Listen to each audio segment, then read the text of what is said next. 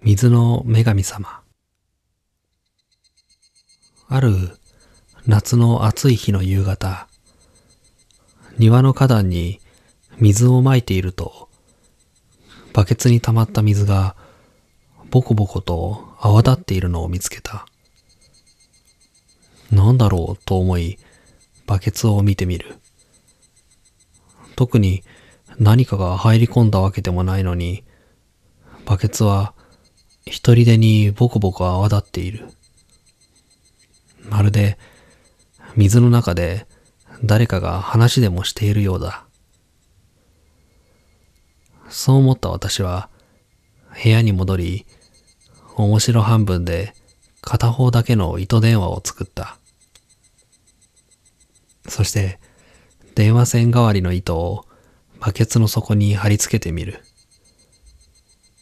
糸をピンと張って、紙コップの受話器を耳に当ててみた。あばばばばばばばばばばば。紙コップから本当に声が聞こえて、私は思わず、うわと受話器を耳から離した。空耳か？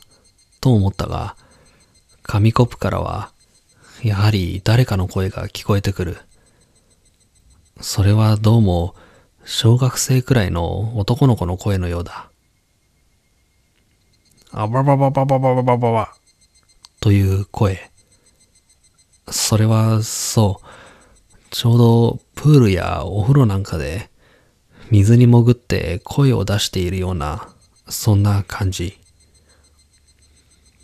男の子はしばらくあばばばばばばばばと言ってから、不意に、誰か聞こえますかと言った。可愛い声に癒された私は、受話器を耳から離して口に当てた。そして、聞こえてますよ、と返事を返してみる。すると、男の子は、わと、驚きの声を上げた。こちらの声も、あちらに届いたらしい。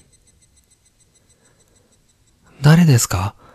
聞こえてますか？男の子が、そう聞いてくれたので、私は答えることにした。水の女神です。聞こえてますよ。よそじを超えて、女神もないもんかと思ったが、男の子は喜んでくれたようだ。女神様ですか？そうですよ。僕、リツって言います。リツくん、こんにちは。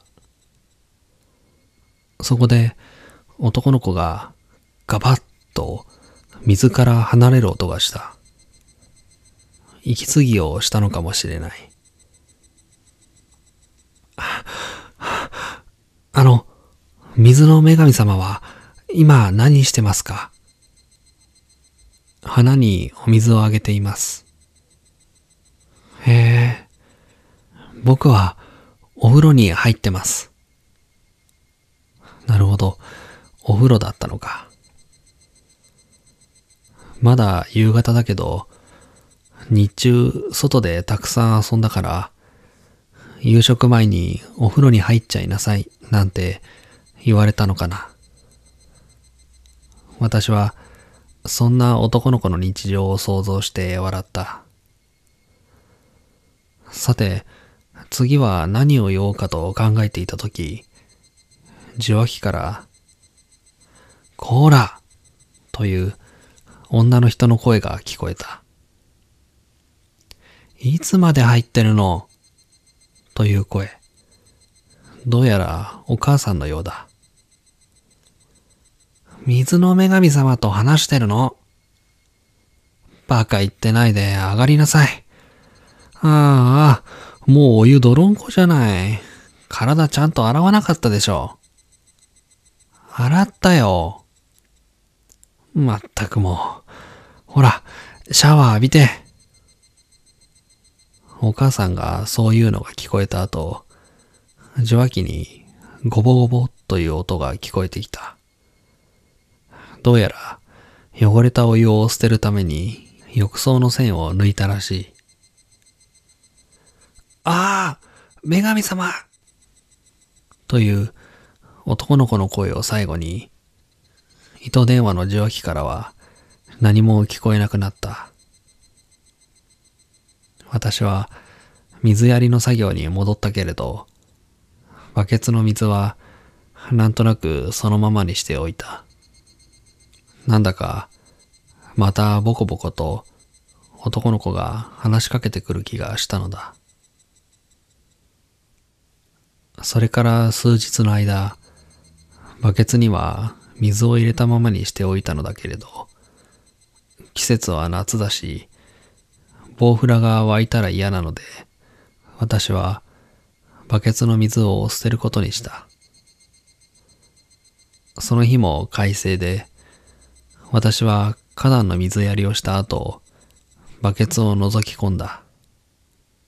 もう、ボコボコという音は聞こえてこない。私は、さらば少年、と言いながら、バケツを傾けて、水を地面に流した。